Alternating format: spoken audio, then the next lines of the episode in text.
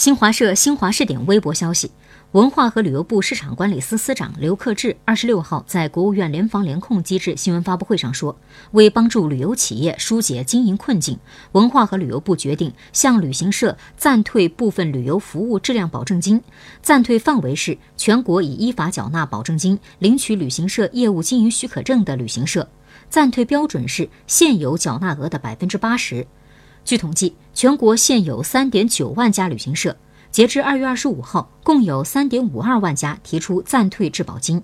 应退保证金总额为八十亿元人民币，现在已退还三十四点六二亿元。从反馈情况看，政策有效舒缓了企业现金流压力。